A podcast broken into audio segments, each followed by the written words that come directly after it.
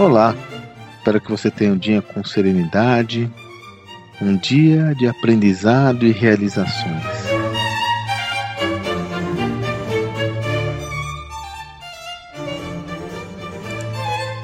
Uma das maneiras mais poderosas de aprender é ensinar.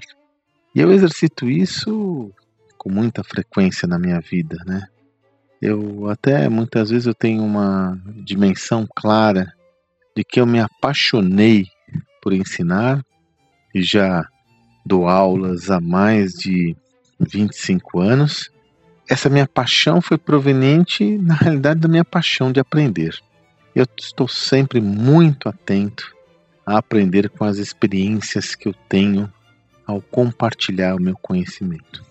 Foi justamente numa dessas experiências nessa semana que tive a experiência na nossa imersão. Nós já estamos aí na turma, na sexta turma da nossa imersão em mentoria e gestão da manhã, quando um dos participantes de nossa comunidade, né, José Belato, um empreendedor, tem um projeto muito importante na área industrial. Ele fez uma observação, inclusive, no chat, né? Foi uma essa semana nós tivemos uma masterclass sobre liderança e aí José Belato colocou essa, essa, essa, esse enunciado que eu até inseri na descrição desse nosso áudio. O maior desafio do CEO, do líder, é entregar o jobs to be done do seu cliente. Que interessante essa visão. Então, quer dizer, o que está por trás desse conceito?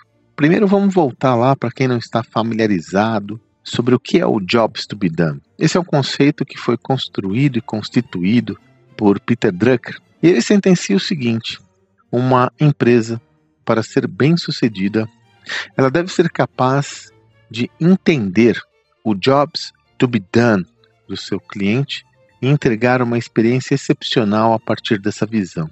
Sendo mais preciso e literal, o Jobs to be done significa o trabalho ou a tarefa a ser executada pelo cliente.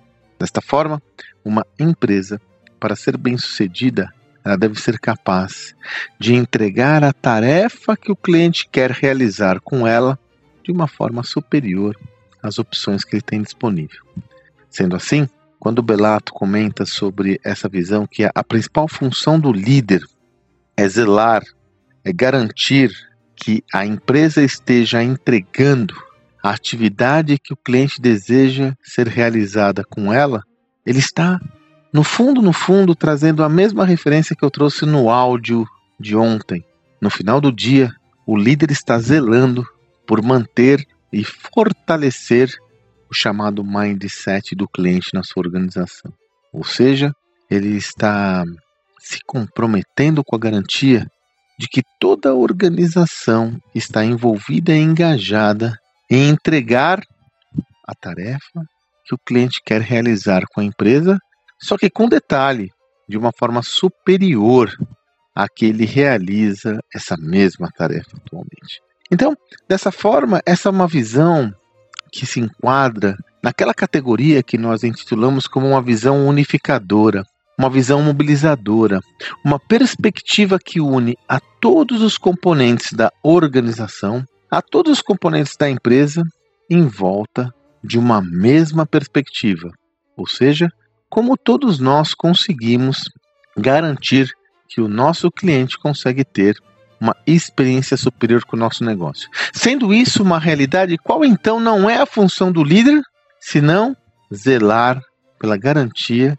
de que efetivamente nós conseguimos atender esse objetivo. Olha que visão poderosa. Se eu instituo essa visão na minha organização, eu consigo organizar, eu consigo mobilizar, eu consigo unificar e concentrar todos os meus esforços para um único objetivo: garantir a satisfação do meu cliente quanto às suas necessidades não atendidas. Esse áudio, no final do dia, ele tem uma dupla conotação. A primeira é compartilhar com você esse conceito. A segunda é efetivamente mostrar como, a partir do entendimento da visão, o entendimento da perspectiva de outros, como essa do Zé Belato que trouxe na nossa imersão, nós podemos sempre aprender. Por isso que eu finalizo o meu áudio agradecendo o Belato. Olha que legal, meu caro, a inspiração que você trouxe a mim, baseado num conteúdo estruturado que você recebeu, que eu tenho a oportunidade de compartilhar com todos que me ouvem. Dois, então, ensinamentos. O primeiro, a função do líder é garantir que o jobs to be done do seu cliente seja atendido.